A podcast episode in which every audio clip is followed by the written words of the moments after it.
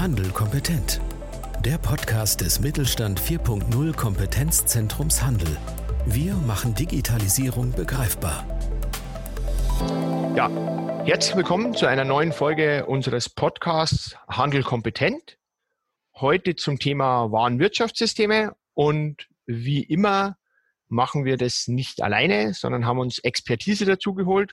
Heute als Experte den Jürgen mit dabei, aber der Jürgen, der stellt sich am besten gleich mal selber vor. Und Jürgen, erzähl doch mal, wer du bist und was du magst.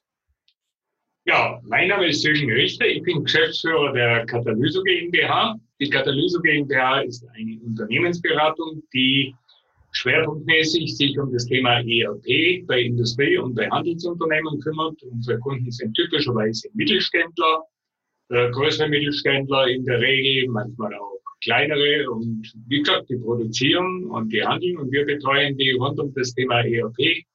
Von der Wiege bis zur Ware, sage ich immer, also von der Softwareauswahl anfangen über Verträge, wir machen sehr viel Vertragsgeschichten natürlich auch, bis hin zur Implementierung, bis es wirklich produktiv gesetzt ist. Ja, Jürgen, dann äh, vielen Dank, dass du heute mit dabei bist. Ähm, ja, du hast jetzt gerade schon die Stichwörter gegeben. Ähm, äh, ERP, Warenwirtschaft, äh, sind ja für viele Händler, aber auch für andere Unternehmen immer wieder, äh, ich sag mal, erfolgskritisches Thema. Und man hört immer so ein bisschen, dass solche Systeme eigentlich die Schaltzentrale des Unternehmens sind. Warum ist denn das so? Ja, diese Warenwirtschafts- oder ERP-Systeme sind grundsätzlich das betriebswirtschaftliche Rückgrat einer IT. Das ist so ein bisschen wie die Spinne im Netz, wenn es um Systeme und um Daten geht. Alle anderen Systeme kristallisieren sich mehr oder minder drumherum. Und alles, was letzten Endes an betriebswirtschaftlichen Informationen im Unternehmen verwaltet wird, seien es Planungsinformationen, seien es Beschaffungsinformationen, sei es äh, Produktion, sei es äh, im Handel spielt natürlich Produktion keine Rolle, aber die ganzen kaufmännischen Funktionen spielen zum Beispiel eine Riesenrolle. Oder auch das Thema Vertrieb, Auftragsbearbeitung, äh, Auftragserfüllung. Das sind alles Themen, die über diese Systeme laufen. Und was so drumherum ist, egal ob das Logistik ist, ähm, ob das irgendwelche Systeme sind, die von außen kommen, also äh, Bankauszug einlesen und lauter so Geschichten. Das findet alles dann letzten Endes im ERP seinen Mittelpunkt. Und aus dem ERP heraus gewinne ich ja auch die Daten, die ich brauche, um mein Unternehmen zu führen und zu steuern. Das heißt, alles, was an Business Intelligence Tools und so weiter eingesetzt wird, um die Daten letzten Endes auswerten zu können, kommt, setzt auf dem ERP auf und nimmt diese Daten aus dem ERP, aus dem Warenwirtschaftssystem heraus. Also insofern sind die in der Mitte und insofern ist es eigentlich auch das Thema, mit dem man anfangen sollte und nicht aufhören sollte, wenn man sich darum kümmert, dass man sein Unternehmen digitalisiert. Das ist, äh, glaube ich, ein ganz guter Punkt. Ähm, wenn man jetzt einmal so ein System einführen will, wie geht man denn da vor? Aber vielleicht kannst du in dem Zusammenhang auch kurz nochmal sagen, wir haben jetzt die Begriffe ERP und Warenwirtschaft teilweise gleich verwendet, teilweise aber unterschiedlich. Ähm, was kann man sagen, was ist so der große Unterschied zwischen den beiden? Und wenn du jetzt uh, so ein System einführen willst, ähm, was würdest du denn da sagen, wie ist denn da so die, die ideale Vorgehensweise? Also äh, grundsätzlich zur Begriffsklärung ERP Warenwirtschaft. Ähm, Warenwirtschaft ist ein Teilaspekt von ERP. Also es sind nicht zwei verschiedene Dinge, sondern die Warenwirtschaft ist eigentlich, äh, ja, früher hat man gesagt, der MRP-Teil, also der Material Requirements Planning-Teil äh, aus dem ERP-System, also der Materialteil, der sich schwerpunktmäßig mit dem Material, mit der Materialplanung, mit der Materialbewegung äh, auseinandersetzt. ERP ähm, setzt eigentlich den Begriff MRP um, wie er heute verwendet wird, im Sinne von Manufacturing Resource Planning. Das heißt also die umfassende Ressourcenplanung, äh, die dort betrieben wird. Also Warenwirtschaft ist kurz und klein immer ein Teil von ERP. Ja. Ähm, es gibt auch viele Leute, die bezeichnen aber jedes Warenwirtschaftssystem als ERP-System. Äh, also man kann diese Begriffe durchaus äh, äquivalent verwenden. Okay. Ähm, ja, aber ich muss mal vorgehen, wenn man so ein äh, System einsetzen will. Das sind eigentlich, das ist eine zweischneidige Geschichte oder das sind eigentlich zwei Fragen, die schon dahinter stecken. Das eine ist einmal, wie komme ich überhaupt zu einem solchen System? Wie wähle ich ein solches System aus? Wie entscheide ich mich für ein solches System? Die zweite Frage ist dann, wie führen wir es ein? ich gehe jetzt mal vielleicht zunächst einmal auf, mehr auf das Auswahlthema ein. Bei dem Auswahlthema ist ganz entscheidend, dass ich meine Anforderungen klar spezifiziere. Und wenn ich meine Anforderungen spezifiziere, ist es wichtig, dass ich die Prozesse analysiere. Das heißt, ich muss wissen, welche Prozesse habe ich, wie laufen diese Prozesse ab, was sind die Schwachstellen in diesen Prozessen, wenn ich solche schon erkannt habe, und was leitet sich daraus an Anforderungen an ein solches System ab. Und das muss einmal sauber beschrieben und definiert werden, und zwar zweckmäßigerweise in Prosa und nicht in Bildern. Bilder können zur Unterstützung hilfreich sein, aber die Prosa ist unerlässlich. So, ja, das kann man als Lastenheft bezeichnen oder ich bezeichne es lieber als Ausschreibungsdokument und so ein Dokument muss den Leser in die Lage versetzen, die Firma sich bildlich vorstellen zu können. Das heißt, wenn der das gelesen hat, man muss der wissen, wie dieses Unternehmen funktioniert. So, und mit diesem Ausschreibungsdokument gehe ich dann über die Häuser, dann suche ich mir die einschlägigen Protagonisten raus, die als potenzielle äh, Anbieter oder Implementierungspartner in Frage kommen und die schaue ich mir dann an. Da gibt's, also wenn wir das machen, da gibt es einen ganz strukturierten Prozess, wie, wie wir da vorgehen. Da gibt es Vorauswahlverfahren, äh, dann gibt's äh, mit, mit Richtangeboten, da gibt's dann schon eine Vorselektion, da bleiben nur zwei übrig am Schluss. Und mit diesen zwei geht man dann in intensivere Workshops rein und schaut sich diese zwei dann intensiver an muss man natürlich sagen, das ist schon ein gewisser Aufwand, der da dahinter steckt. Als kleineres Unternehmen äh, wird man diesen Aufwand, muss man diesen Aufwand natürlich anpassen, dass das, dass das einfach auch zur Unternehmensgröße passt. Was aber nicht Hand und Fuß hat, ist das, was häufig gemacht wird, nämlich, dass man einfach über die Häuser geht, sich verschiedene Systeme anschaut, ohne ein klares Konzept, ohne eine klare Agenda, ohne dass man seine eigenen Anforderungen kennt das funktioniert nie und nimmer. Das ist, ich bezeichne das immer als Bilder gucken. Das hat, äh, das führt, das führt zu gar nichts außer zu großer Verwirrung und hinterher kommt nichts Grenz dabei raus. Was dann natürlich auch noch wichtig ist, ist, dass wenn man sich dann endlich für das System entschieden hat, dass man dann eine klare Vereinbarung trifft mit seinem Geschäftspartner, in der drin steht, was am Ende des Tages gehen muss und was am Ende des Tages nicht gehen muss. Die, einer der größten Fehler, die dort gemacht werden, ist, dass die wechselseitigen Erwartungshaltungen nicht klargelegt werden. Und da meint immer der eine, er hat verstanden, was der andere sagt, und der andere meint, er hat verstanden, was der eine sagt. Und am Ende des Tages scheitert es daran, dass eben nicht über alles geredet worden ist. Und das ist dann sehr verhängnisvoll. Und in der Praxis äh, kostet es dann am Ende sehr viel Geld, weil alles, was man nachbessern muss, das ist dann teuer. Ja. Also insofern den klaren Rahmen abstecken, die Anforderungen klar abstecken, klare Vereinbarung. Fertig. Okay. Ähm, in dem Zusammenhang vielleicht mal kurz, was ist so eine Anforderung als Beispiel? Also kann das zum Beispiel sein, ähm, dass man auflistet, welche Systeme man im Unternehmen schon im Einsatz hat. Also jetzt, äh, ähm, sagen wir vielleicht äh, ein Händler, was für ein Kassensystem oder was für Shop-Software oder wie kann man sich das vorstellen? Was, was, was, wie konkret meinen solche Anforderungen sein? Oder geht es dann da eher darum, dass man sagt, man möchte auch äh, einen Retourenprozess abbilden oder was, was steht da in sowas drin? Ja, nicht nur, man möchte einen Retourenprozess abbilden. Nehmen wir mal Kundenauftragsverfahren. Also Kundenaufträge ähm, laufen bei uns zum Beispiel rein über EDI oder laufen bei uns rein über Webshop. Die müssen eingelesen werden ins Warenwirtschaftssystem.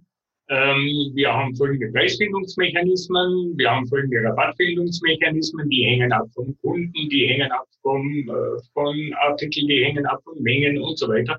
Das muss klar spezifiziert werden. Und daraus resultiert dann, okay, wie muss zum Beispiel in einem Warenwirtschaftssystem die Preisfindungsstruktur ausschauen? Ja, welche Preisfindungsmechanismen müssen dort unterstützt werden?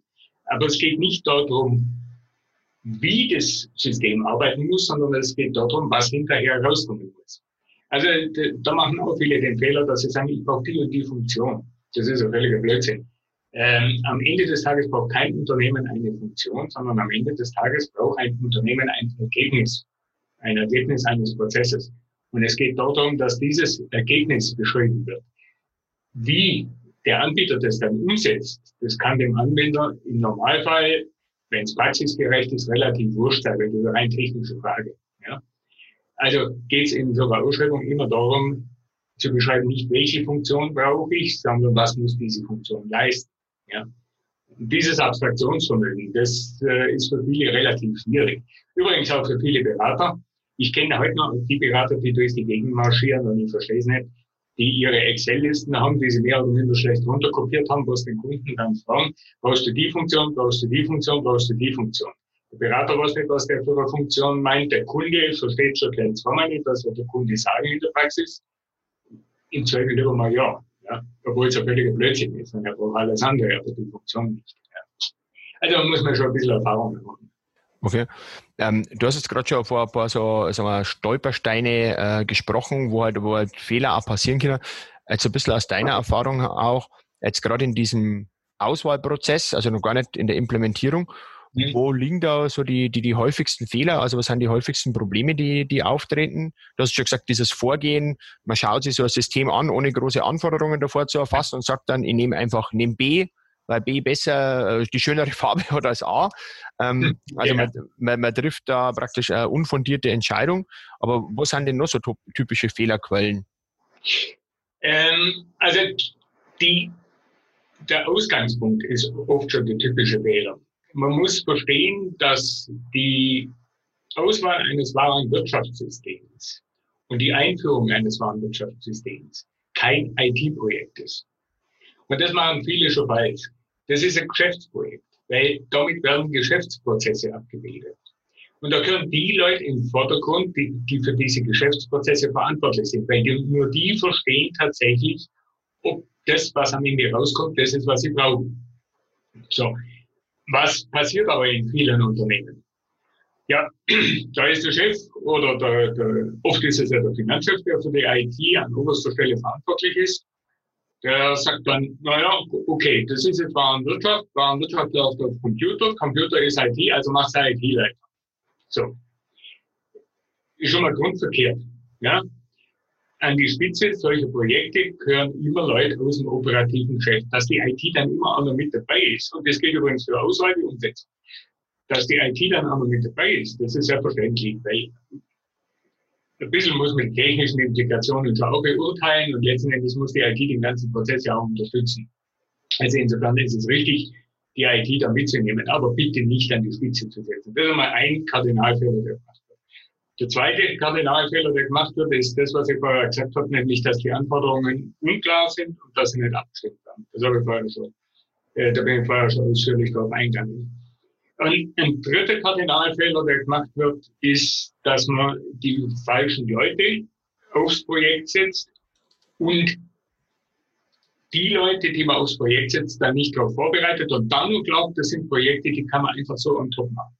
Mhm. Je nach Größe des Unternehmens, je nach Komplexität des Projekts, ist es natürlich so, dass man, dass man ähm, dementsprechend Ressourcen einfach auch vorhalten und das, das müssen einfach die besten Leute sein, die man auf so ein Projekt setzt. Also es sind Leute aus dem operativen Geschäft, sind Leute, die über ihren Tellerrand ausschauen können. Und das sind in der Regel halt die Leute, die im Unternehmen auch ganz ordentlich gefordert sind.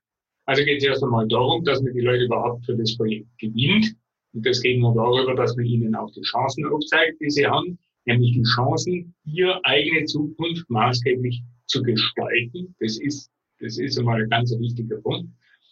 Ja, und dann geht es darum, diese Leute auch freizuschaufeln. Also, wenn das ein Abteilungsleiter ist oder ein Bereichsleiter ist oder je nachdem, da sitzt er wahrscheinlich nicht den ganzen Tag äh, am Schreibtisch und legt den, und legt den Bleistift von rechts nach links. Ne? Der wird ein bisschen was zu tun haben.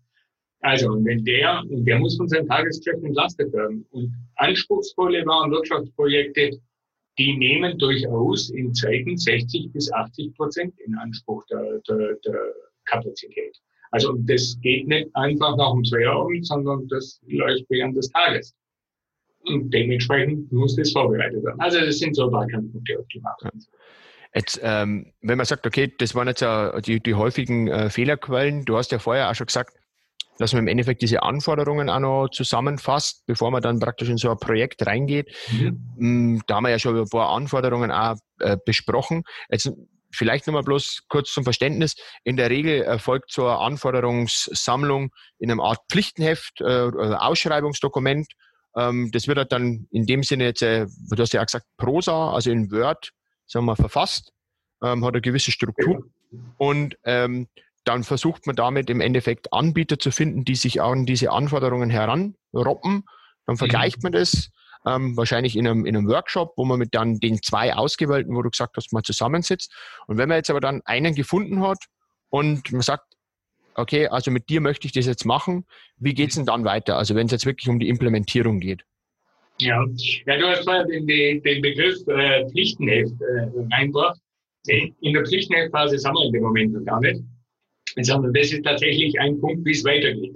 Ah, okay. Ähm, wenn man das strukturiert macht, dann baut eigentlich, dann baut es aufeinander auf. Lastenheft, Ausschreibungsdokumente, die ich jetzt mal äquivalent verwende, sind dann wiederum die Grundlage fürs Pflichtenheft. So. Wenn man das, wenn man das vernünftig strukturiert macht, dann läuft das Ganze so, dass man mit dem Anbieter sich zusammensetzt, dass man diese, dieses Ausschreibungsdokument hernimmt, das ist dann die Grundlage und auf dieser Grundlage gibt er eine Schätzung ab. Man muss sich erst einmal darüber im Klaren sein, was will ich überhaupt für einen Vertragsgehörten mit ihm. Da spielt die Frage eine Rolle, soll es ein Dienstvertrag sein, soll es ein Werkvertrag sein, soll es ein Festpreis sein. Das sind alles Dinge, die muss man vorher klären. Die muss man aber lang vorher klären, nicht erst, wenn man miteinander am Verhandlungstisch sitzt. Also da ist ganz wichtig ein offener Umgang miteinander. Würdest du sowas auch schon in die Ausschreibung reinschreiben? Also, dass ja. das Unternehmen sagt, ich erwarte einen, die und die Vertragskonstellation oder sowas? Unbedingt, unbedingt. Das ist aber was, wenn, wenn wir Auswahlverfahren machen, dann steht das auch schon in der ersten Kommunikation mit dem Anbieter. Da kommt schon kein Anbieter überhaupt ins Rennen, äh, der nicht diese Essentials, tatsächlich äh, diesen Essentials, die wir dann formulieren, gemeinsam mit dem Kunden äh, zustimmt.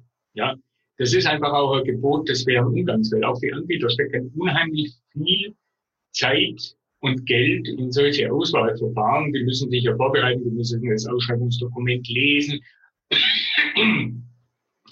Die müssen ein Rechtsangebot abgeben, die müssen, die müssen zur Lösung Stellung nehmen, die müssen sagen, wie sie die einzelnen Themen angehen wollen und so weiter. Das ist schon ziemlich viel Arbeit. Da hockt so einer schon mal eine Woche oder zwei dran. Und manchmal mit zwei oder drei Leuten. Also von daher gesehen ist es schon wichtig, dass, dass man da fair miteinander umgeht. Und ja, das muss dann vorher auch so klargelegt werden. Und dann gehört das Ganze in der Vertragswerk hineingegossen. Da, darüber verhandelt man. Je nachdem, wenn es ein kleines Unternehmen ist und äh, kleinere Implementierung ist, dann wird man sich in der Regel sehr stark an dem, an dem Standardvertragswerk des Anbieters äh, orientieren. In, Im Regelfall spricht man ja dann auch nicht von äh, 150 oder 200, 300, 400 Beratungstage, äh, sondern man spricht dann in der Regel von 10 Beratungstage, 20 Beratungstage. Das ist für so ein kleines Unternehmen oft zu früh.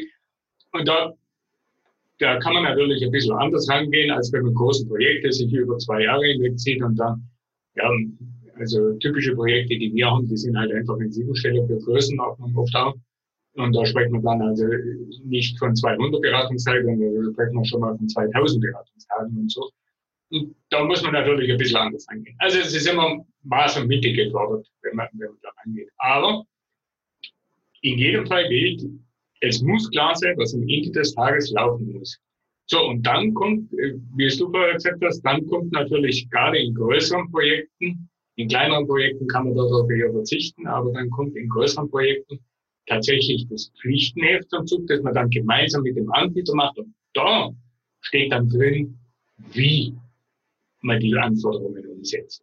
Da steht dann drin, und zwar immer entlang der Prozesskette. Also immer, immer, immer entlang der Prozesskette. Da steht dann drin, dieser Prozess fängt so an, ein Kundenauftrag kommt rein über EDI, der wird dann konvertiert, wird eingelesen ins System, dann macht der Sachbearbeiter das, dann macht das System, das macht er mit dem Programm, dann macht er so und so weiter und, und da so wird jeder Prozess beschrieben.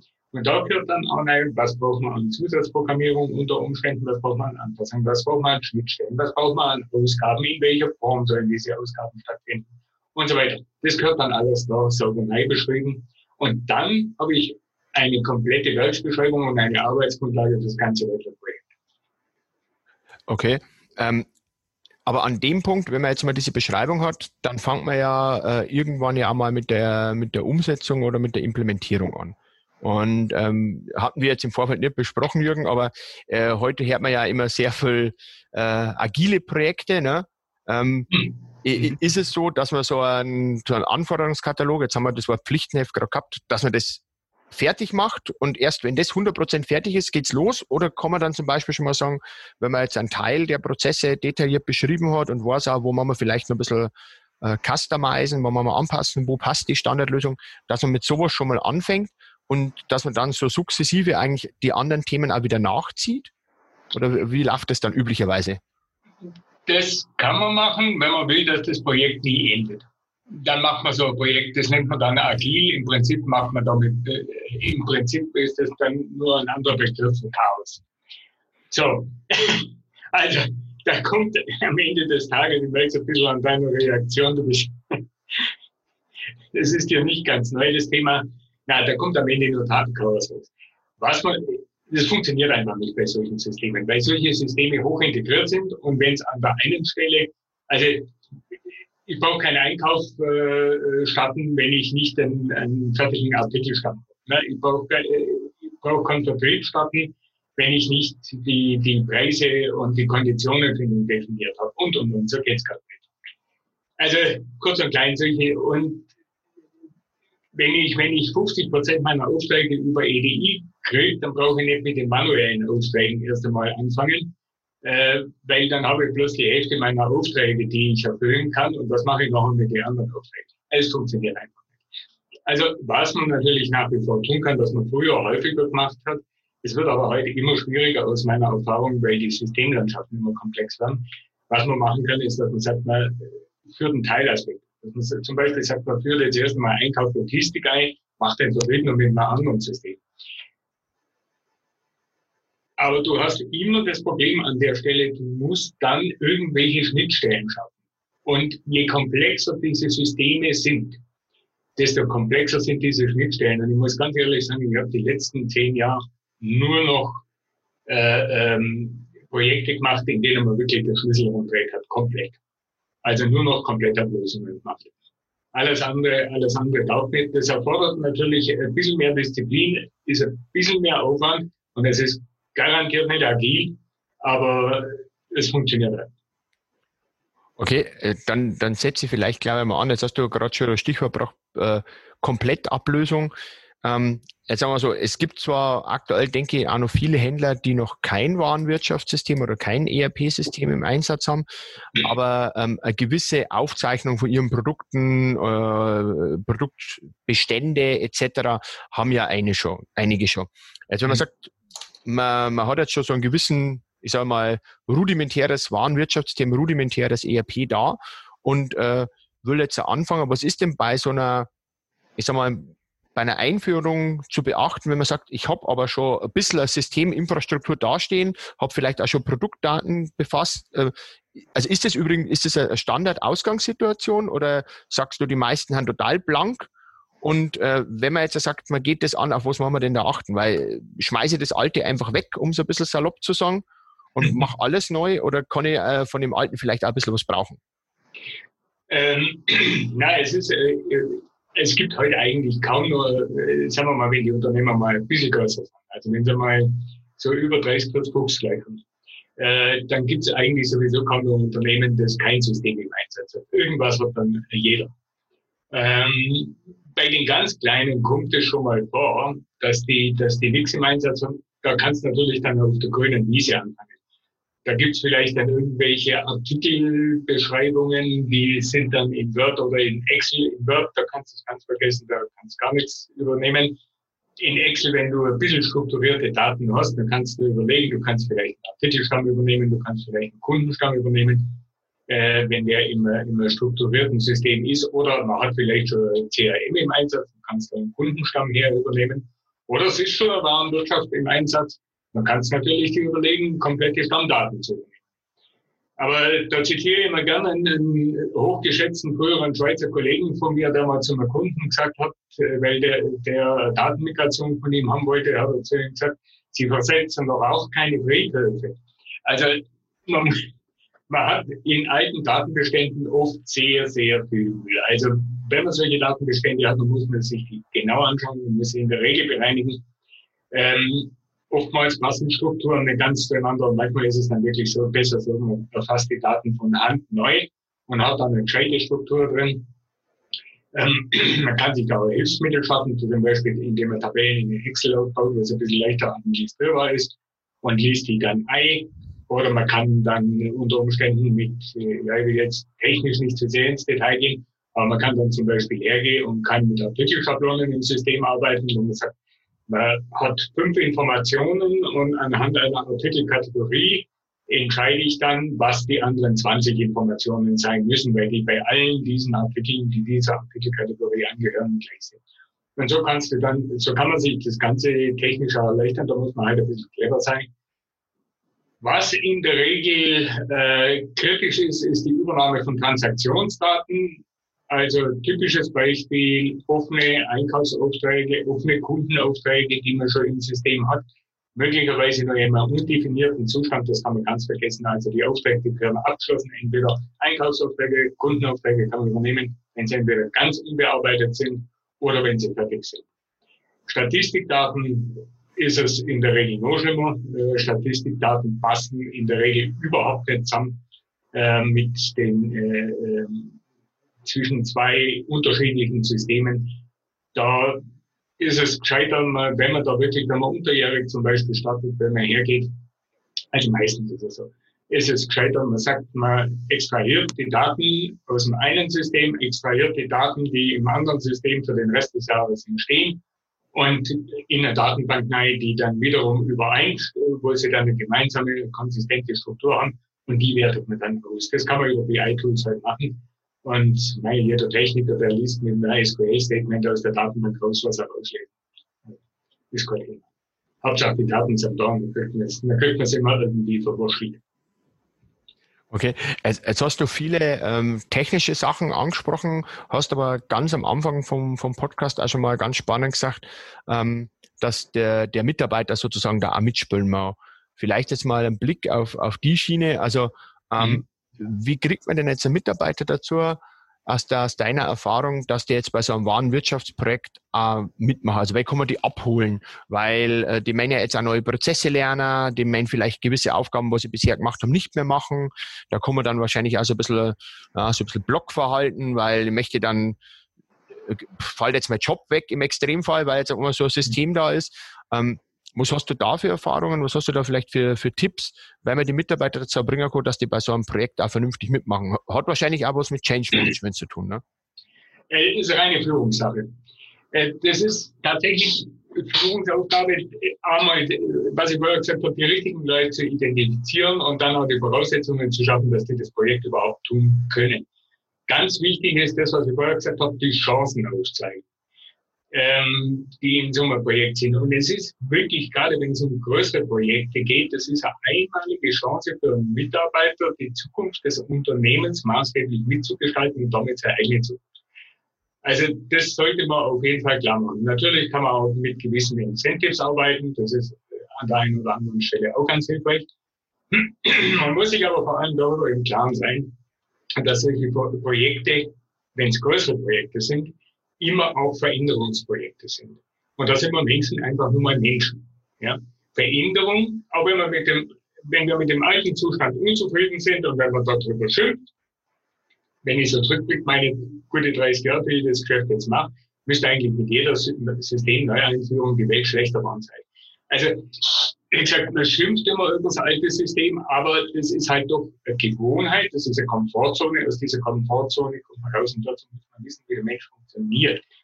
Veränderung bedeutet für den Menschen Unsicherheit. Unsicherheit, das in der Zeit des Übergangs, das Unsicherheit verursacht natürlich Beklemmungen, verursacht teilweise Angst, verursacht Existenzangst. Und da ist es extrem wichtig, dass man die Leute da mitnimmt, dass man ihnen Sicherheit und Halt gibt und dass man sie versucht, zu, so zu motivieren, dass sie sich selber zu Treibern der Veränderung machen. Letzten Endes, am besten ist es, die Leute machen es selber. Du kannst den Leuten nicht sagen, was sie anders machen müssen, sondern die Leute müssen selber merken, was besser ist, was, was sich verändern muss.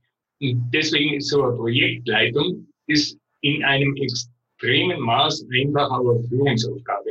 Und das gehört auch nicht in die Hände von irgendeinem Rookie. Entschuldigung, wenn ich das so sage, aber das zur Projektleitung, die gehört in die Hände von wirklich erfahrenen Leuten, die auch eine gewisse Führungserfahrung haben, eine gute Führungserfahrung haben. Und da gehört einfach auch die Unternehmensleitung mit nein. Der, der Geschäftsführer, der muss das Projekt nicht selber leiten. In kleinen Unternehmen wird er sogar selber leiten. Ähm, aber er muss, er muss in dem Projekt mit drin sein. Fällt mir übrigens eine Anekdote ein. Einer meiner ersten Kunden, die ich hatte vor, vor guten 30 Jahren. Das war ein Sondermaschinenbauer auf der Schwäbischen Alb, 50 Mann Unternehmen. Ist jetzt zwar kein Handel, aber ist in dem Fall, äh, spielt ja keine Rolle in dem Fall. Der hat mir erzählt, ähm, wie er äh, bei seinen, in seinem Unternehmen Textverarbeitung eingeführt hat. Er hat zu mir gesagt, wissen Sie, Herr Richter, das habe ich mit alle meine Mädler einzeln gemacht, weil sonst hätte die heute noch Word nutzen wie eine Schreibmaschine. So, und so muss eigentlich äh, ein, ein Chef da dahinter stehen.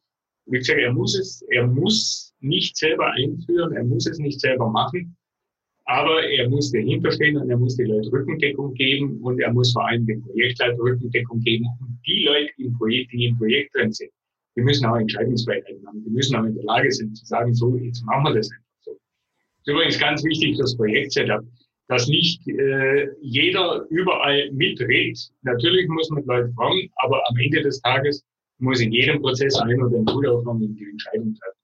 Das ist es. Ich nenne es immer das Highlander-Prinzip, aber sonst geht nichts weiter. Ja. Okay, wenn es jetzt äh, so ein bisschen, ähm, wir haben das System ausgewählt, Projektteam aufgesetzt, es gibt den Highlander und äh, ähm, sagen wir mal, das, das Projekt soll jetzt auch starten.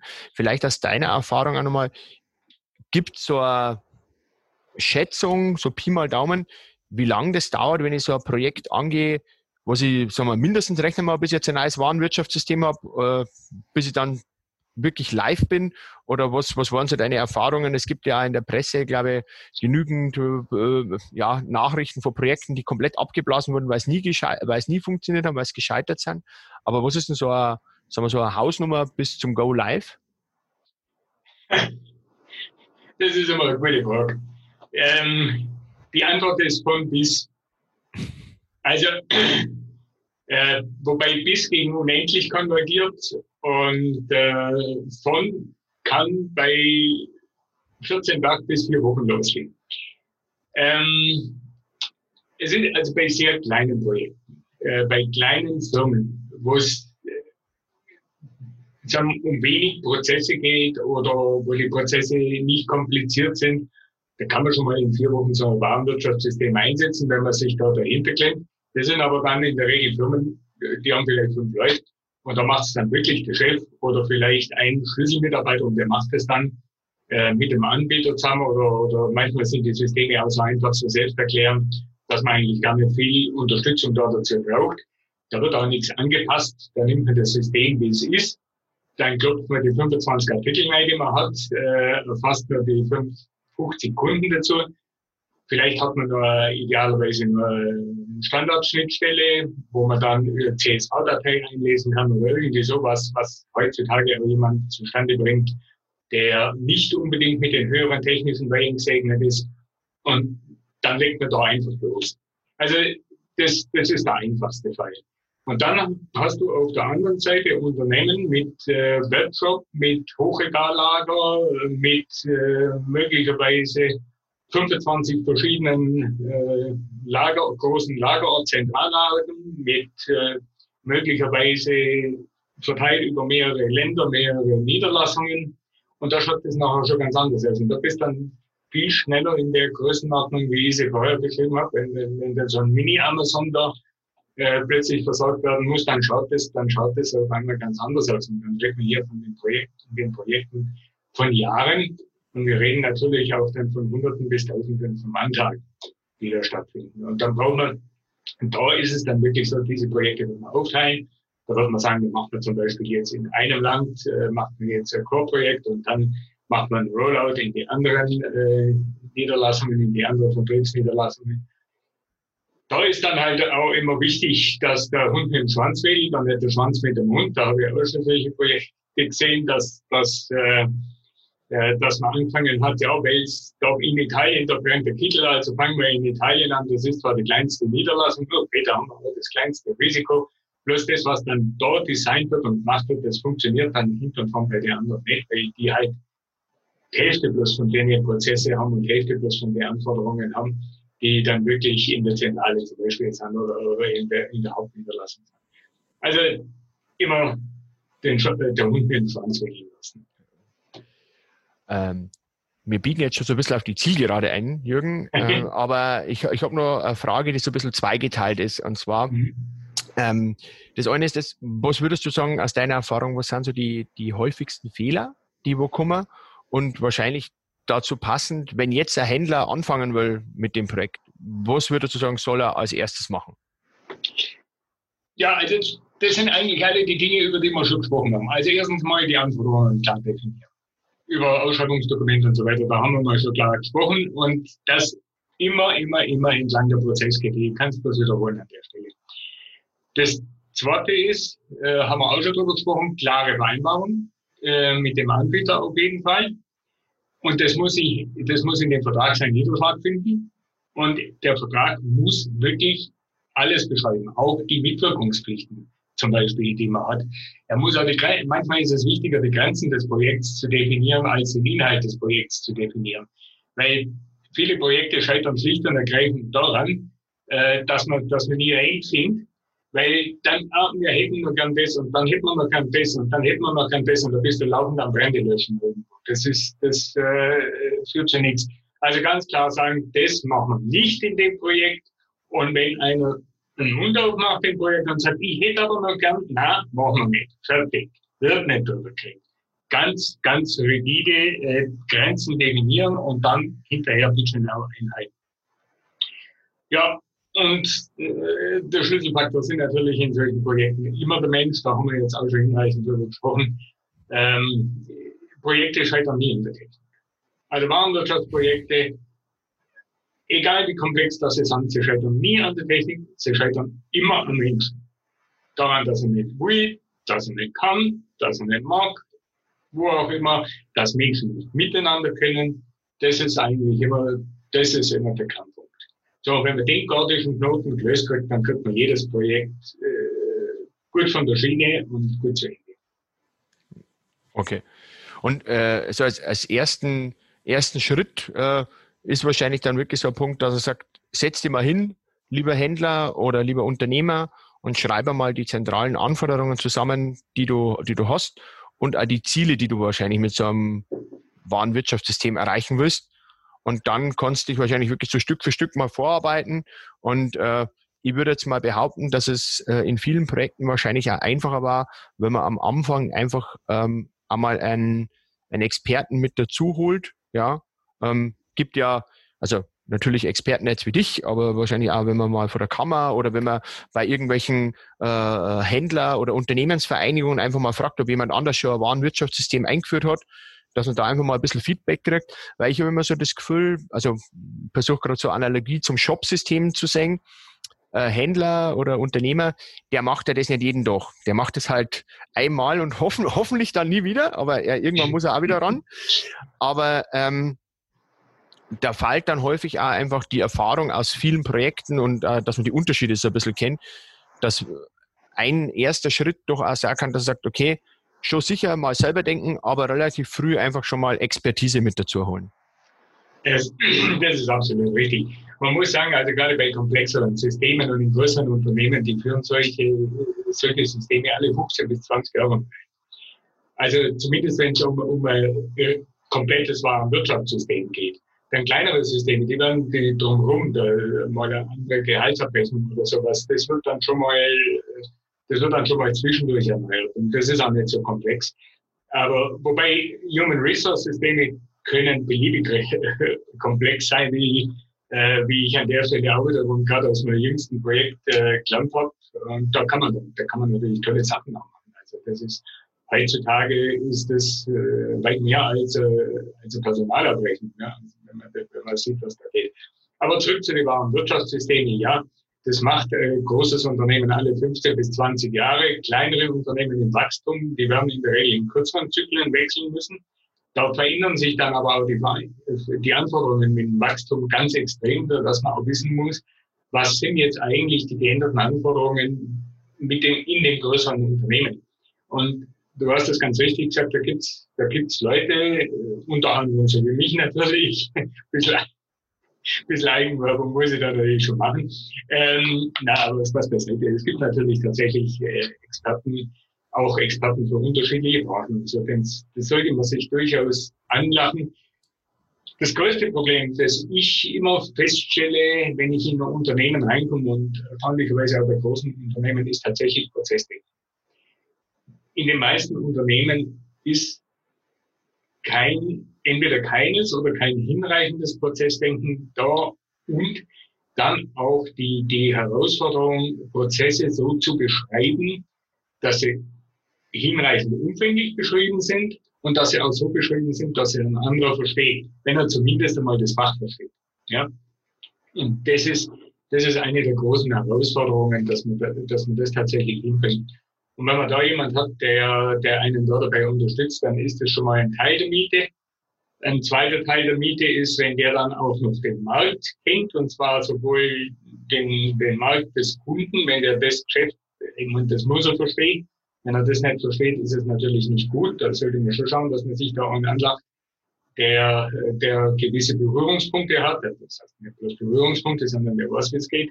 Oder der weiß, wie das Geschäft grundsätzlich funktioniert. Und idealerweise natürlich auch jemand, der den Anbietermarkt dann auf der anderen Seite auch nochmal kennt. Äh, und da auch ein bisschen weiß, wie die ticken, aber ein bisschen weiß, wie man, was man von denen erwarten kann. Aber auch was man nicht erwarten kann, was sinnlose Anforderungen sind. Das habe ich leider gut als auch schon festgestellt in meiner Vergangenheit. Ich war ja selber lange noch ein Softwareanbieter, nicht seit 13 Jahren. Ja, habe ich meine eigene Firma, aber davor war ich beim Softwareanbieter als Angestellter. Und das habe ich leider auch erlebt, dass du da Berater gegenüber sitzen hast, äh, die wirklich keine Ahnung haben, weder vom Kunden noch von, von der Gemütslage, die ein Softwareanbieter bewegt und bewegen muss, was der wirklich machen kann, was er liefern kann und wo einfach was seine Grenzen sind. Das muss man auch sehen und die Grenzen, die muss man auch wechselseitig respektieren. Dann muss immer schauen, dass das, was man vom, dass der Kunde das fordert, was sinnvoll ist für ihn. Äh, und damit meine ich nicht nur, damit meine ich nicht nur die funktionalen Anforderungen, sondern damit meine ich vor allem auch äh, so Themen wie Anforderungen, wenn Zusatzprogrammierung gemacht werden und so. Wer hat die Nutzungsrechte, Übertragungsrechte und so weiter? Das sind jetzt natürlich viele rechtliche Fragen. Also, kurz und klein, man soll schauen, dass man jemanden findet, der da ein bisschen, der da ein bisschen Ahnung hat von dem ganzen Geschäft. Wunderbar, das ist ein schönes Schlusswort. Jürgen, ich sage vielen Dank, dass du Danke. an deinem Wissen äh, teilhaben hast lassen und ich hoffe für die Zuhörer, dass sie viel mitnehmen.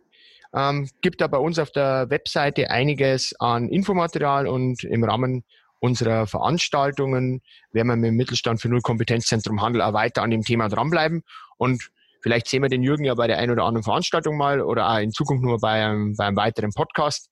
Also Jürgen, nochmal danke und dann sage ich an die Zuhörer vielen Dank und bis zum nächsten Mal. Mit Mittelstand Digital unterstützt das Bundesministerium für Wirtschaft und Energie die Digitalisierung in kleinen und mittleren Unternehmen und dem Handwerk. Weitere Informationen finden Sie auf unserer Webseite unter www.kompetenzzentrumhandel.de und auf www.mittelstand-digital.de.